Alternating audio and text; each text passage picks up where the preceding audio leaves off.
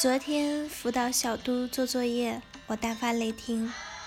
他委屈地说：“妈妈，我觉得你不爱我。”孩子，我又怎么可能不爱你呢？只是现在的你还不能体会而已。我想给你最好的，却有心无力。前段时间问一个朋友：“你家宝宝已经上幼儿园了，是否二胎计划中？”结果朋友的头摇得像拨浪鼓，别说怀孕期和哺乳期难以言传的痛苦历程了，自打孩子上学，还以为自己终于得了解放了，结果却发现掉进了另一个暗天无日的大坑。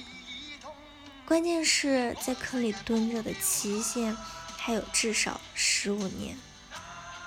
当了父母才明白。当初谁说日子无聊，生个孩子就好的？孩子这种极其昂贵又耗时间、耗精力的奢侈品，真真的养不起啊！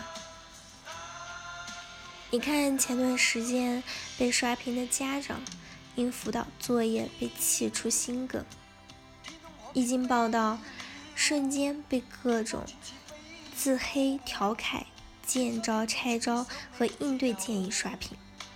有拿辅导娃娃的切身经历进行论证的，有看热闹不嫌事儿大的，也有支招让夫妻俩夫妻两个竞标上岗辅导作业的。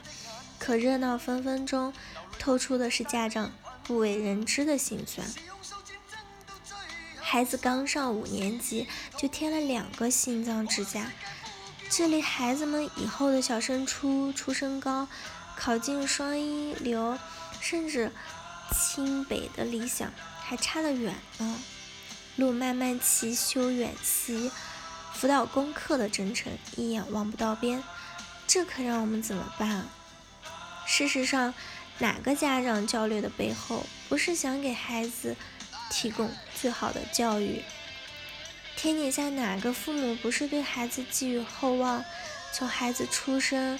父母乃至双方老人就开始为了孩子的教育问题而马不停蹄的奔忙，上早教、学双语、报辅导班、各种升学考级。中国式教育考的不仅是孩子，更是家长的能力、精力和财力。我们不是不想给孩子更好的，只是实在有心无力。孩子，我爱你，却不能太爱你。在阶层流动过缓的今天，对大多数家庭而言，金光灿灿的考试成绩仍然是命运得以翻盘的最大可能。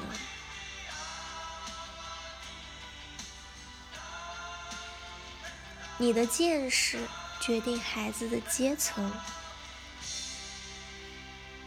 对于那些上层社会的家庭来说，孩子的成绩固然很重要。但孩子见过的世面和拥有的能力同样重要。从某种意义而言，这两者其实是一种价值的捆绑。见识在很大程度上决定着一个人的格局。视野开阔的孩子往往具备更加灵活发散的思维。早早出去看世界的孩子，也会对未知的人生拥有更多底气和期待。别的不说，你看那些明星家庭出身的孩子，哪个不是就读双语国际幼儿园，或者干脆在国外长大？对于王诗龄、威廉弟弟这些孩子而言，从小就生活在双语环境甚至多语环境下，出国的频率就像出门左转逛了个街。别说是节目里秀个英文，给老外当个翻译或者用英文。示范解数学题了，我都怀疑他小小年级英语都快玩转专八了吧。但是我们不得不承认，英语好的孩子不仅成绩方面突出，而且相比同龄人的交流也要自信了很多。而对于普众的家庭而言，我们恐怕只有看着黄多多们眼红的。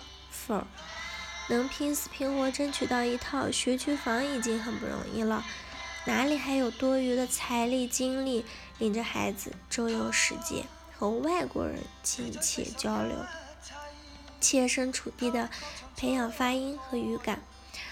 没有上国际学校的经济能力，难道要我们自己挽袖上阵？可对不起，如果是辅导作文还好说，最起码我们也是讲着中国话长大的吧？可一提英语就满眼泪呀！英语学渣实在是伤不起。好了，以上就是今天的节目内容了。